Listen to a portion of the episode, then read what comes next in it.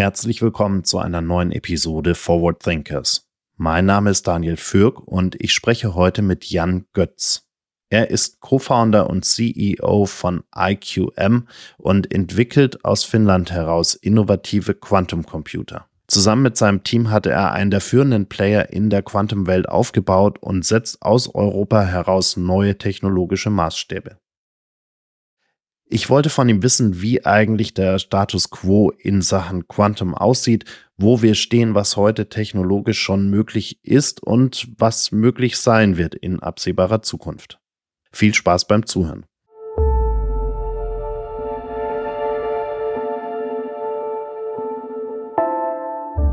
In an ever-changing world, we need to keep track of what will be next. Forward Thinkers is your 48 Forward podcast to discover the future. We are talking to innovative and creative minds from all over the world to learn more about what they are working on and what they think will change the way we work and live within the next decade. Are you ready to join the ride? Welcome to Forward Thinkers Lieber Jan, ich freue mich sehr, dass wir uns heute hier zusammenschalten können, um ein wenig über Quantum Computing und alles, was damit zu tun hat, reden zu können. Ich freue mich sehr, dass du dir die Zeit nimmst. Herzlich willkommen. Ja, die Freude ist ganz meinerseits und ich glaube, es wird ein spannender Austausch. Jetzt haben wir ja äh, die letzten zwei Jahre ganz viel über AI geredet und wir hatten einen wahnsinnigen Hype um, um, rund um Generative AI. Ich kann mich erinnern, davor haben wir fast noch ein bisschen mehr über Quantum Computing geredet als über AI. Ähm, wo stehen wir denn momentan, wenn du so eine quasi Executive Summary geben müsstest? Was hat sich denn getan die letzten drei Jahre? Ähm, wo, wo sind wir da gerade? Ja, wir machen natürlich stetig Fortschritte und ich glaube, dieser Einstieg über AI ist vielleicht ganz gut, um sich das ein bisschen zu verdeutlichen, weil auch in der AI oder in der künstlichen Intelligenz ist es ja so, dass die Konzepte, die da heute angewendet werden, nicht neu sind, sondern die Algorithmen dahinter und, und viele ähm, der Theorien und Konzepte sind ja schon seit Jahrzehnten bekannt. Und worauf man gewartet hat, ähm, ist eben, dass die Hardware stark genug wird, um zum Beispiel Large Language Modelle zu trainieren und so weiter. Und die Hardware war einfach über viele, viele Jahre in der AI nicht fertig oder nicht, die, die Prozessoren waren nicht stark genug. Ähm, und diesen Moment, den haben wir jetzt erlebt. Und die, gerade die Grafikprozessoren natürlich haben wahnsinnige Fortschritte gemacht und haben es uns erlaubt, im Bereich AI jetzt viele dieser Modelle zu rechnen. Und im Quantencomputing äh, warten wir eben noch auf diesen Moment. Das heißt, wir sind im Prinzip in dieser Phase, in der AI auch über viele Jahre waren, dass die äh, Modelle, dass die Theorien und dass die Algorithmen schon relativ gut verstanden sind. Natürlich wissen wir noch nicht alles und es wird noch viel mehr kommen. Ähm, aber wir warten im Prinzip darauf, dass die Hardware noch deutliche Fortschritte macht. Hier ist es eben so, ähm, dass man hier wirklich einfach die Roadmap abarbeiten muss. Also viele Firmen und auch Forschungseinrichtungen haben ganz klare Technologie-Roadmaps, an denen sie arbeiten. Und ähm, das, was einem hier Hoffnung machen sollte, ist, dass durchaus hier die Meilensteine sehr, sehr zuverlässig erreicht werden und teilweise es sogar noch neue Durchbrüche gibt und es ein bisschen beschleunigt wird. Das heißt, wir haben innerhalb der letzten drei, vier Jahre gesehen, dass die Quantencomputer, äh, die auf den Markt kommen, immer stärker werden in ihrer Rechenleistung, dass die Qualität besser wird. Auch, dass wir neue Ansätze für Algorithmen haben, neue Proof of Concepts, zum Beispiel im Bereich AI auch realisieren können, ähm, aber wir eben noch nicht da sind. Das heißt, ein paar Jahre muss man durchaus noch warten, bis hier auch im Bereich Quantencomputer Computing eben die Hardware dann stark genug ist, um die Algorithmen auch in einem kommerziellen Sinne laufen lassen zu können, die wir, ja, auf die wir alle so, so sehnsüchtig warten. Würdest du sagen, dass das äh, für die also natürlich nicht für die Experten, weil die ja nonstop äh, an dem Thema dran sind, aber für die breite Bevölkerung, die so ein bisschen tech-affin ist, so ähnlich sein wird wie bei Generative AI, dass wir so einen Moment haben werden, wo wir merken, okay, jetzt funktioniert alles, wir sind, äh, wir haben massentaugliche Hardware in Anführungsstrichen, äh, also bis wir jetzt, ich meine damit jetzt nicht jeder hat einen Quantum-Computer daheim stehen, aber wir können es vernünftig im, im operativen Betrieb in Unternehmen einsetzen, wir können äh, Dinge damit schneller, besser, ähm, performanter machen. Wird das auch so ein Switch sein wie bei Generative AI, dass wir, dass wir quasi innerhalb von ein paar Wochen merken, oh Mist, da haben wir jetzt komplett neue Möglichkeiten in Anführungsstrichen, die, die einer, einer breiteren Masse zugänglich sind? Oder wird das so ein, so ein schleichender Prozess sein? Das kommt auch stark auf den Use Case an, auf die Anwendung, ob der Normalsterbliche auf der Straße das dann auch stark merken wird, weil im Bereich AI und, und Large Language Models merken wir das natürlich, weil wir alle Programme wie ChatGPT plötzlich nutzen können und merken, wie das unseren Alltag verändert. Ähm, und das ist natürlich ein Use Case, der auch jeden Einzelnen betrifft oder betreffen kann. Ähm, Im Bereich Quantum gibt es eine ganze Reihe an ähm, potenziellen Anwendungen, die kommen werden, aber nicht jede muss unbedingt heißen, dass wir das auch als, sag ich mal, normal, normaler Bürger auf der Straße merken. Einfach mal ein paar Beispiele. Ähm, wenn wir zum zum Beispiel im Bereich der Materialforschung starke Durchbrüche machen, dann ist das sicherlich für gewisse Chemieunternehmen oder vielleicht auch Pharmakonzerne extrem interessant. Ähm, aber bis der ähm, Normalbürger auf der Straße das merkt, dauert das dann ein bisschen was. Wenn wir aber vielleicht im Bereich Optimierung ähm, Durchbrüche machen. Da kann es natürlich sein, dass wir im, zum Beispiel im Prozess der Verkehrssteuerung, äh, Ampeloptimierung, aber auch ähm, Fahrplanoptimierung der Deutschen Bahn ist, glaube ich, auch alles, was, was viele von uns betrifft und manchmal auch äh, für gewisse Stressfalten sorgt. Ähm, das sind natürlich Anwendungen, die auch wieder den Einzelnen betreffen. Das heißt, es kommt ein bisschen darauf an, wo genau die Anwendungen freigeschaltet werden und vielleicht ist schleichender Prozess nicht hundertprozentig das Richtige, aber es wird so ein, äh, so ein schrittweise, ähm, schrittweiser Prozess sein, dass wirklich Use Case by Use Case freigeschaltet wird ähm, und einfach immer mehr dazukommen und irgendwann Quantencomputing einfach zur ganz normalen Plattform der Computer für uns dazugehören wird, ähnlich wie wir heutzutage die Grafikprozessoren für AI nutzen oder dann eben die normalen CPUs für andere ähm, Anwendungen. Jetzt habe ich hier in dem Format vor ein paar Wochen ein Gespräch geführt mit äh, Mikko Hyppenen von äh, WithSecure.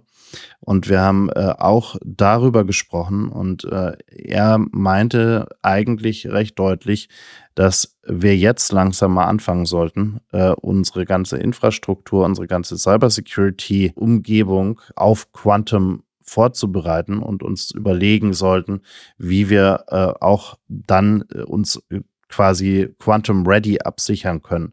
Wie siehst du das denn? Wie, wie schnell tickt da die Uhr und äh, haben wir da so ein bisschen vielleicht schon den rechtzeitigen Einstieg verpasst? Ja, das ist natürlich ein komplexes Thema. Also grundsätzlich ist es so, dass Quantencomputing auch Algorithmen laufen lassen kann, mit denen man die derzeitigen Verschlüsselungssysteme, gerade diese RSA-Verschlüsselungssysteme brechen kann. Das ist jetzt erstmal natürlich eine gewisse Bedrohungssituation, gerade für Regierungen oder auch große Organisationen wie Banken, Versicherungen und so weiter, Leute, die sehr, sehr sensitive Daten haben ist aber kein fundamentales Problem, weil es durchaus sogenannte Quantum Safe Encryption Methoden gibt. Das heißt, es gibt Verschlüsselungsmethoden, die nicht von einem Quantencomputer gebrochen werden können, zumindest nach heutigem Stand. Das heißt, was wir tun müssen als Gesellschaft, ist eben umstellen auf diese neuen Verschlüsselungssysteme. Aber dieser Prozess, auch wenn sich das jetzt einfach anhört, wir ändern einfach mal die Verschlüsselung, das ist gar nicht so einfach. Man muss sich erstmal überlegen, auf welchen neuen Verschlüsselungsprozess einigen wir uns überhaupt. Und das ist ein Prozess, der lief jetzt über einige Jahre schon im Hintergrund, wurde geleitet vom NIST, National Institute for Standard and Technology in Boulder. Und da gab es dann so einen Auswahlprozess. Jeder konnte Algorithmen vorschlagen. Und einfach mal, um das zu verdeutlichen, wie, wie komplex das werden kann. Ähm, in der Runde der letzten drei Algorithmen war es dann plötzlich so, dass für den einen Algorithmus, der in der Endauswahl war, dann ein Professor gesagt hat, ja, aber, aber für diesen Algorithmus kann ich eine Entschlüsselung in, über, innerhalb eines Wochenendes auf meinem Laptop-Computer laufen lassen. Das heißt, da sieht man dann schon, das war jetzt in dem Sinne natürlich gut, dass dieser Professor sich gemeldet hat. Es ist aber ein Vertrauensproblem, weil es weiß ja keiner, ob nicht irgendwo auf der Welt jemand sitzt, der auch weiß, wie man vielleicht die anderen entschlüsselt, die anderen Algorithmen und es einfach nicht sagt und nur darauf wartet und hofft. Das ist schon mal das eine. Und ein weiteres Problem ist, dass in der Zeit, die wir jetzt brauchen, bis wir unsere Verschlüsselungssysteme ändern, werden ja weiterhin sehr, sehr viele Daten kommuniziert, zwar verschlüsselt, aber Daten, die auch sensitive Informationen beinhalten können. Und was jetzt passiert im Hintergrund ist, dass es gewisse Institutionen gibt, die einfach alle diese Daten, die so gesendet werden, natürlich ähm, bei sich in einem verschlüsselten Modus abspeichern können und darauf warten, dass irgendwann ein Quantencomputer kommt, der dann diese Daten wieder entschlüsselt. Und dann ist natürlich da die Gefahr, dass in diesen Daten auch in, der, in den nächsten fünf, zehn Jahren oder so immer noch Informationen liegen, die sehr, sehr sensitiv sind und vielleicht auch schädigend oder andere äh, ja, Inhalte be, äh, beinhalten, die vielleicht nicht an die Öffentlichkeit geraten sollen. Und dieses Konzept, das, das heißt Store Now, Decrypt Later, ist das eigentliche Problem. Das heißt, jeden Tag, den wir verlieren ähm, im Prozess umzustellen, ist eigentlich ein verlorener Tag bei den Informationen, die wir heute schon senden. Und das ist eigentlich die Urgency und auch die Wichtigkeit, die man hier verstehen muss, ähm, dass es nicht darum geht, wann wird der Quantencomputer kommen, um alles zu entschlüsseln. Es geht darum, wie lange verschicken wir eigentlich noch Daten, die dann vielleicht immer noch entschlüsselt werden können. Jetzt seid ihr ja äh, zu großen Teilen in Finnland. Woran liegt es denn eigentlich, dass Finnland da gerade auch so ein durchaus bedeutender Player in dem ganzen Quantum Game sozusagen ist? Also Finnland ist jetzt anders als Deutschland ein Land, was sich nicht so sehr diese Gießkannen-Förderpolitik erlauben kann. In Deutschland wird ja in vielen Technologien einfach breit gestreut und viele, viele Professoren und andere Einrichtungen kriegen ein bisschen was ab und dann hofft man, dass irgendwo ein Blümchen äh, zu blühen beginnt. Und Finnland ist einfach natürlich als Land deutlich kleiner, auch die Ressourcen, die, die Budgets sind deutlich kleiner. Das heißt, man muss sich strategisch auf gewisse Technologien festlegen. Und da wurde in Finnland schon relativ früh erkannt, dass Quantentechnologien ähm, ein enormes Potenzial haben, mal wirklich disruptiv Durchbrüche ähm, zu erzeugen. Und jetzt gerade in dem Bereich, wo wir auch arbeiten. Wir bauen unsere Quantencomputer basierend auf supraleitenden Schaltkreisen. Also wir brauchen extrem tiefe Temperaturen und deutlich tiefer, als es jetzt hier im Winter in, in Finnland kalt ist. Also hier, wir reden hier nahe vom absoluten Nullpunkt. Und diese Forschung im Bereich Quantenphysik, Tieftemperaturphysik, die wurde ja eigentlich seit den 60er Jahren wirklich systematisch gefordert, gefördert. Ähm, und es wurden ja gewisse Leuchtturmprojekte dann ähm, auch geschaffen und die haben es dann eben ja dazu gebracht, dass Finnland mittlerweile wirklich einer der Frontrunner ist. Und man muss sich das auch mal vor Augen führen. Wir haben hier in Finnland fünf Millionen Einwohner und wirklich relativ kleine Budgets und können trotzdem mit Nationen wie den USA, China, auch Deutschland oder anderen anderen Nationen äh, auf Augenhöhe mithalten. Und das zeigt einfach, wie man mit sehr, sehr gezielter Förderungspolitik, mit deutlich weniger Geldeinsatz, trotzdem extrem große Fortschritte machen. Und das ist natürlich eine gewisse Cleverness, ähm, die daran liegt, dass wenn die Ressourcen ähm, begrenzt sind, dass man dann einfach innovativ werden muss. Ähm, und das ist hier in, in Finnland passiert. Und es gibt auf den verschiedenen Forschungscampusse äh, gibt es mehrere hundert äh, Forscher und natürlich mittlerweile auch einige Startups und andere Firmen, die extrem aktiv sind im Bereich Quantencomputing. Das heißt, es hat sich hier wirklich ein sehr, sehr schönes Ökosystem gebildet aufgrund von gezielter Förderungspolitik. Jetzt habt ihr ja quasi euch bis Ende 2024 20 das Ziel gesetzt, äh, ein, ein 54-Qubit Quantum Computer hinzubekommen und dann später als quasi mittel- bis langfristiges Ziel auch 300 äh, Qubits zu schaffen. Für diejenigen, die jetzt gerade nur Bahnhof verstehen und das nicht so richtig einordnen können, äh, kannst du das äh, mal ein bisschen einordnen, wo ihr jetzt gerade steht, was das dann eigentlich bedeutet und was äh, die 300 äh, irgendwann bedeuten? Genau, also vielleicht mal ein paar Sätze erstmal, was ist überhaupt ein Quantencomputer? Es ist am Ende des Tages ein Computer, wie, wie ein Computer, den man auch so im Moment benutzt. Natürlich sehen die noch ein bisschen anders aus, deutlich größer, sind richtige Maschinen, aber er beinhaltet ähm, im Prinzip als Kernkomponente einen Prozessor.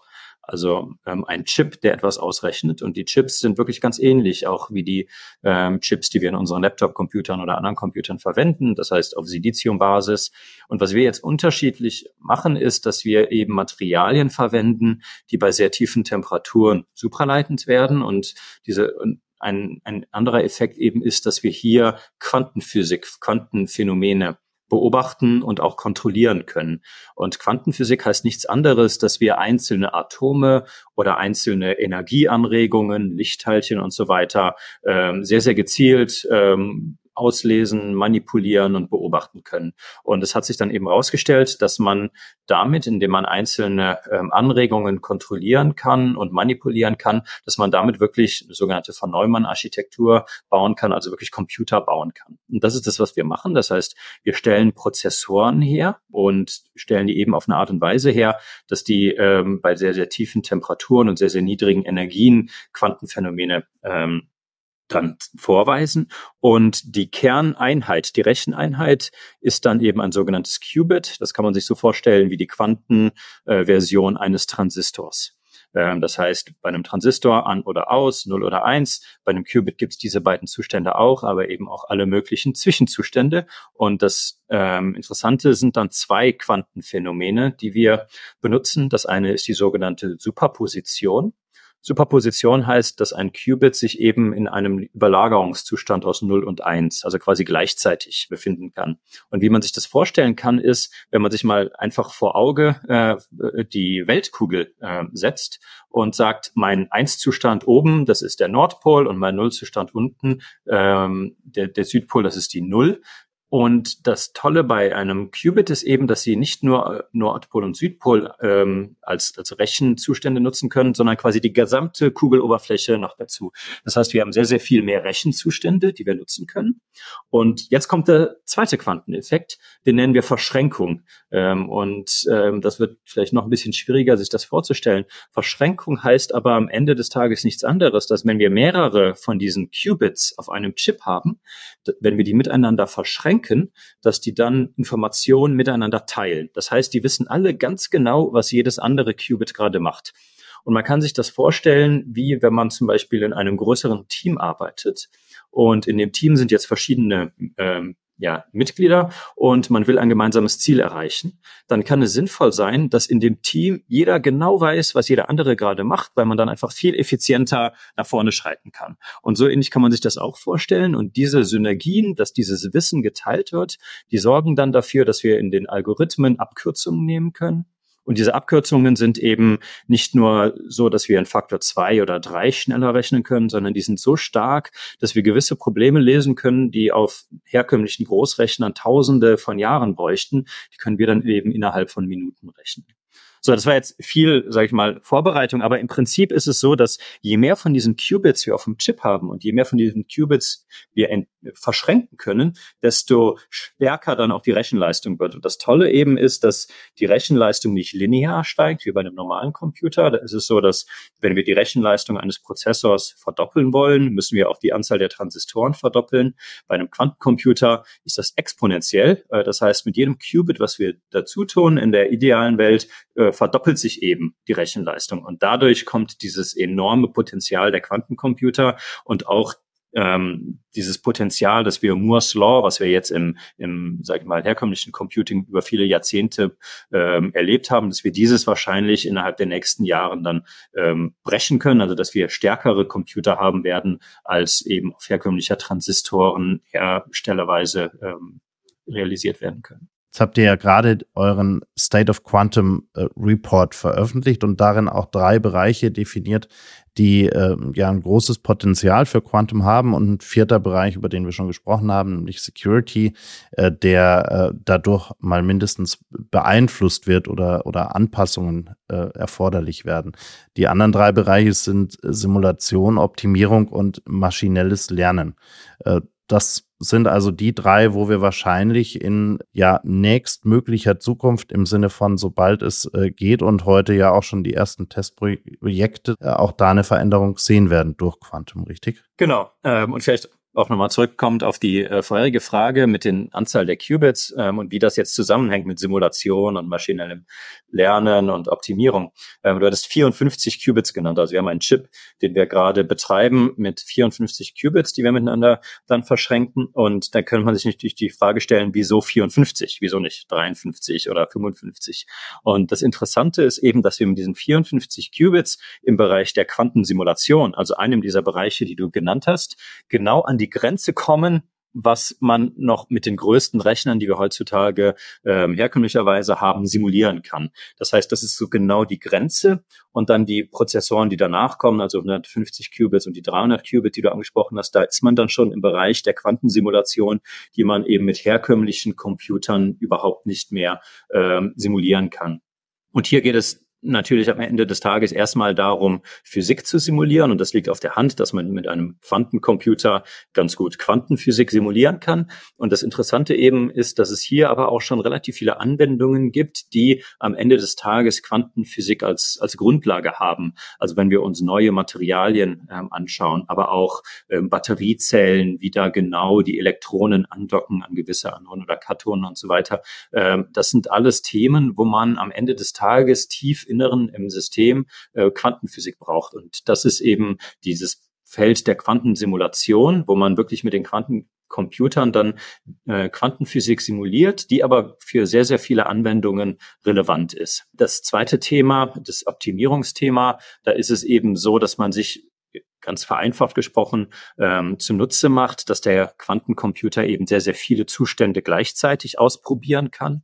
Ähm, und das kann man sich jetzt so vorstellen, ähm, wenn man zum Beispiel den Weg optimieren will auf einer Landkarte zwischen zwei Punkten, dann gibt es natürlich sehr, sehr viele Kombinationen an Straßen und Schienen und was weiß ich was, die ich nutzen kann. Und der Quantencomputer, wie gesagt, ist jetzt sehr vereinfacht gesprochen, aber im Prinzip kann diese ganzen Pfade und Wege gleichzeitig durchprobieren und dadurch eben sehr, sehr schneller und effizienter ähm, dann die optimale Lösung finden, ähm, wie man von A nach B kommt.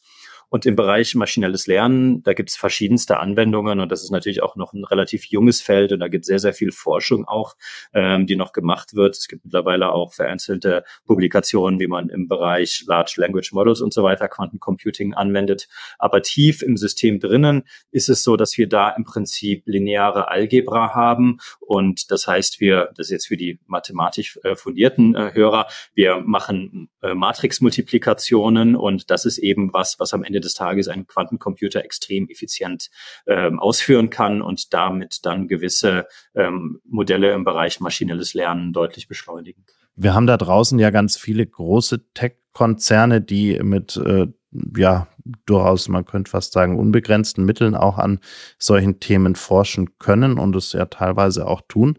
Und dann gibt's äh, aber gerade in dem Quantum-Bereich ganz viele spannende äh, Unternehmen wie, wie euch, wie IQM, die da auch sehr aktiv mitmischen und, und einen durchaus ordentlichen Footprint hinterlassen. Was ist denn euer Vorteil im Vergleich zu großen Konzernen wie jetzt zum Beispiel Google, die ja auch durchaus Interesse daran haben, äh, hier Durchbrüche zu schaffen? Ich glaube, einer der größten Vorteile ist wirklich die hohe Innovationskraft und Geschwindigkeit. Also im Prinzip sind wir ja gerade in dieser Phase, die ich am Anfang gesprochen habe, wo wir alle darauf warten, dass die Hardware einen gewissen Reifegrad erreicht. Und auf dem Weg dahin durchlaufen wir verschiedene Innovationszyklen. Und natürlich äh, ist jeder bestrebt, der Erste zu sein, der eben diesen Zustand des Quantum Advantage, also Quantenvorteil, wie wir das nennen, zu erreichen. Das heißt, dass die Hardware wirklich ähm, stark genug ist, um kommerzielle Anwendungen zu rechnen. Und hier sieht man, dass man dann als, sag ich mal, relativ kleine, innovative Firma, wenn man uns jetzt mit Google oder IBM oder so vergleicht, deutlich schneller laufen kann und ab und zu vielleicht auch mal ein bisschen schneller nach rechts oder links abbiegen kann, ähm, wenn sich zeigt, dass ein gewisser Pfad ähm, der effizientere ist. Und das haben wir durchaus gesehen. Google und IBM sind ja beide jetzt schon ein paar Jährchen dabei. Ich glaube, Google hat so 2014, 2015 angefangen, ähm, IBM auch schon äh, eine sehr, sehr starke äh, Forschungsgruppe schon davor gehabt. Und wir haben mit unserer Firma eben 2019 angefangen. Wir sind aber mittlerweile, glaube ich, wirklich ähm, in einem Zustand, wo ich sagen können, wir sind gleich auf. Das heißt, wir haben eigentlich innerhalb von vier, fünf Jahre, diese vier, fünf Jahre, die die anderen früher angefangen haben, aufgeholt. Ähm, und diese Geschwindigkeit ist natürlich was, was uns zugutekommt. Und wir haben natürlich gerade jetzt hier in, in Europa jetzt den Vorteil, dass wir extrem viel Know-how haben in dem Bereich. Ähm, und dadurch, dass eben es hier in Europa leider, muss man sagen, keine IBMs und keine Googles gibt, ähm, haben wir jetzt als, als innovatives Startup oder Scale-up den Vorteil, dass wir wirklich die klügsten Köpfe abgreifen können und damit dann auch die beste Technologie entwickeln. Und das ist das, was man sieht, ähm, was auch gerade passiert. Also die Leute, die bei uns an den Prozessoren arbeiten und auch an den Algorithmen, die wir darauf laufen lassen, das ist natürlich top-notch. Und das passiert in, einem, in einer Geschwindigkeit, die deutlich schneller ist als in einem Großkonzern Konzern. Und das macht das Ganze so äh, attraktiv und das stimmt mich auch so positiv, dass wir es durchaus auch aus Europa heraus noch schaffen können, hier einen Technologiekonzern aufzubauen, der mit den ganz Großen mithalten. Würdest du sagen, dass da auch gerade gerade der Quantum-Bereich äh, auch ein neues Potenzial eben bietet, dass wir in Europa gerade in dem Tech-Bereich, gerade in dem Wirtschaftsfaktor Tech äh, auch wieder wirklich aufholen können? Ja, auf jeden Fall. Ähm, ich glaube, was wir sehen im Moment ist, dass auf der einen Seite gibt es extrem viele Ausgründungen, ähm, auch in Europa. Und das liegt einfach daran, dass Quantum sich auf den Weg gemacht hat aus den Universitäten raus in die Industrialisierung. Und wir haben eben extrem viele Top-Universitäten in Europa. Und wir haben auch eine sehr, sehr gute ähm, Landschaft eigentlich für Frühphasen ähm, Startups. Das heißt, die Ausgründung in diesem Seed-Funding-Bereich, da gibt es extrem viel Kapital und natürlich auch sehr, sehr viel Unterstützung über Grants ähm, aus, aus dem äh, öffentlichen Sektor. Wo es dann ähm, hakt, ist so ein bisschen die Skalierung. Also wenn die Firmen jetzt so eine Größe erreichen wie wir und man natürlich immer noch viel investieren muss in Fabriken. Wir haben zum Beispiel eine kleine Chipfabrik gebaut hier in Finnland ähm, und da ähm, ungefähr 30 Millionen Euro bis jetzt rein investiert. Ähm, das ist natürlich was, was in Europa vielleicht nicht so einfach funktioniert ähm, wie in, in den USA im Silicon Valley. Wir haben aber dann auch wieder, wenn man weiter das Spektrum geht Richtung ähm, Endnutzer, haben wir natürlich auch einen sehr, sehr großen Pool an sehr innovativen großen Firmen, die die ähm, Technologie anwenden wollen. Also große Chemie, Pharmakonzerne, Banken, Rückversicherungen und so weiter, auch Logistikunternehmen, die anfangen, die Technologie zu adaptieren und es damit den Startups erlauben, auch kommerziell gewisse Traction zu erreichen. Das heißt, ich glaube, wir sind relativ gut aufgestellt. Wie gesagt, wo so ein bisschen die Achillesferne ist, ist eben im Bereich des Skalieren der Tech-Startups, die wir haben. Ähm, und da hängt natürlich viel an der Finanzierung und da muss noch einiges passieren. Da passiert aber auch schon einiges und das ist ja auch was, wo ich mich persönlich für einsetze und, und stark mache, dass wir hier eine Umgebung schaffen in Europa, die es erlaubt, eben Tech-Scale-Ups wirklich groß zu werden und dann auch auf globalem Markt gegen die asiatischen und amerikanischen Player anzutreten. Wenn wir zum Abschluss nochmal so eine kleine Prognose wagen und auf Zeithorizonte schauen, ich weiß, es ist immer schwierig, weil dann passiert doch wieder irgendwo ein Durchbruch, den man nicht, äh, mit dem man nicht gerechnet hat und dann geht es vielleicht hier und da doch wieder schneller. Ähm, aber was würdest du denn sagen, wenn wir wirklich mal so eine Prognose wagen würden? Wie lange dauert es, bis wir, bis wir wirklich zu einer ja, breiteren industriellen Nutzung von Quantum kommen können? Und also reden wir über wenige Jahre, reden wir über fünf Jahre, zehn Jahre.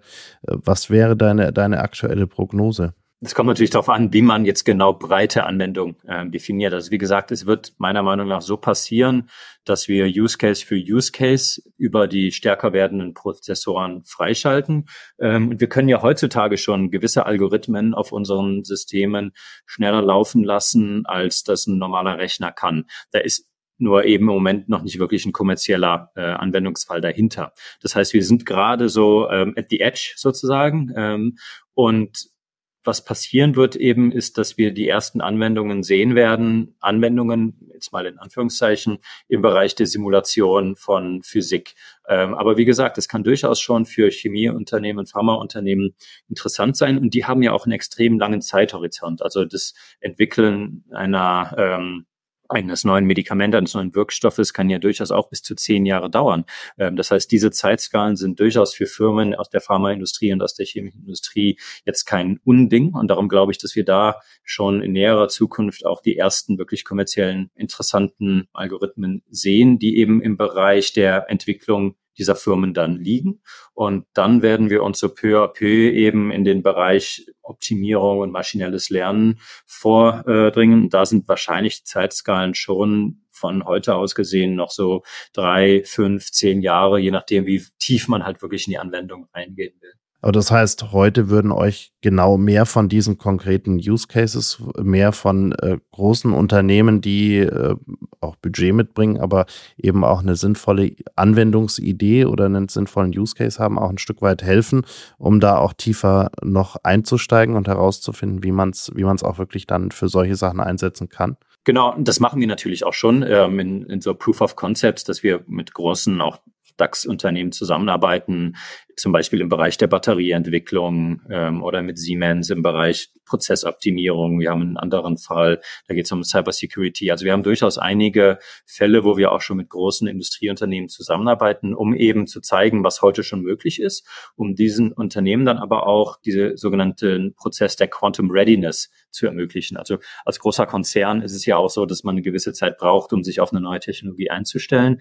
Und das ist eben was, was wir mit diesen auch technischen Teams in diesen Konzernen dann eben machen, dass wir die Use Cases durchgehen, zeigen, was ist heute schon möglich, was wird vielleicht in ein, zwei Jahren möglich sein und was ist dann das große disruptive Potenzial nach hinten raus. Das heißt, du würdest sagen, heute kann man sich eigentlich auch schon in dem Maße vorbereiten, dass man wirklich sagen kann, man ist Quantum Ready, weil man sich damit auseinandergesetzt hat, sich mal auch seine ganzen bestehenden äh, Prozesse, Anwendungsfälle und Co. angeschaut hat und auch überlegt hat, wo können wir, wenn es denn soweit ist, auch stärker reingehen. Das heißt, wenn das heute ein Unternehmen sagt und sich wirklich damit beschäftigt hat, ist es nicht nur sozusagen heiße Luft, sondern äh, da das kann man dann schon auch irgendwie ernst nehmen. Genau, also einfach jetzt mal um ein paar Namen zu nennen, die da wirklich schon sehr, sehr aktiv sind aus der deutschen Industrie. Die Automobilindustrie, also Firmen wie BMW oder VW, haben es auch veröffentlicht, die Use Cases, an denen sie arbeiten. Und die haben natürlich auch Teams. Auch die chemische Industrie wie BASF hat einen starken Ansatz im Bereich Quantum, auch natürlich dann Pharmaindustrie, Firmen auch wie Covestro ähm, und, und so weiter. Also da gibt es schon sehr, sehr viele, auch gerade aus der großen Industrie, die da vorne weggehen und die die eigene Teams aufbauen, ähm, um im Bereich Quantencomputing dann eben vorbereitet zu sein, sobald die Technologie da ist, dass sie eben für diese Firmen dann einen wirklichen Durchbruch bedeutet und dann, dass sie da eben natürlich auch einen gewissen Wettbewerbsvorteil haben gegenüber den anderen, weil man eben schon fertig ist und die Adaption dann sofort erfolgen kann. In dem Kontext vielleicht noch eine letzte Finnland-Frage. Würdest du eigentlich sagen, äh, die Finnen und gerade finnische Unternehmen sind da auch ein bisschen technologieoffener als, als deutsche Unternehmen. Also im Sinne von äh, offener, auch Dinge auszuprobieren, auch mal ein Risiko einzugehen, äh, sich das anzuschauen, äh, während vielleicht deutsche Unternehmen da doch ein bisschen zögerlicher sind? Oder? Ich würde jetzt sagen, ich sehe keinen großen Unterschied in, auf Unternehmensebene, da, weil da werden ja schon relativ hart dann einfach die äh, Business Cases auch durchgerechnet und, und geschaut, macht das Sinn oder nicht. Aber was man natürlich in Finnland sieht, dass die Bevölkerung einfach sehr, sehr tech-affin ist. Es gab hier ein riesiges AI-Programm, wo wirklich jeder Bürger for free ähm, sich AI schulen lassen konnte, wurde dann auch natürlich äh, versucht, in, in Europa weiter auszurollen. Und da sieht man einfach, dass hier gerade nicht nur Finnland alleine, die Nordics deutlich weiter sind, was Digitalisierung angeht, was Adoption von AI angeht, auch was die Nutzung von Daten angeht, als man es jetzt in Deutschland erlebt. Und das wird sich natürlich irgendwann dann auch in den Entscheidungen ähm, in den Unternehmen zeigen, weil diese Generationen natürlich auch dann in die Entscheidungsfunktionen hineinwachsen. Und ich glaube, das ist dann schon auch ein am Ende des Tages ein Standortvorteil für neue Technologien in sehr, sehr ähm, tech-orientierten Ländern wie in den Nordics. Ich danke dir sehr für deine Zeit und für diese kleine Reise durch die Welt der Quantumcomputer und wo wir da gerade stehen. Danke dir. Ja, danke, hat Spaß gemacht. Thank you for listening. Did you enjoy the episode? Follow us on Spotify, Apple Podcasts, or wherever you prefer listening to your favorite podcast shows. Forward Thinkers is a 48 Forward podcast produced in the 48 Forward studios in Munich.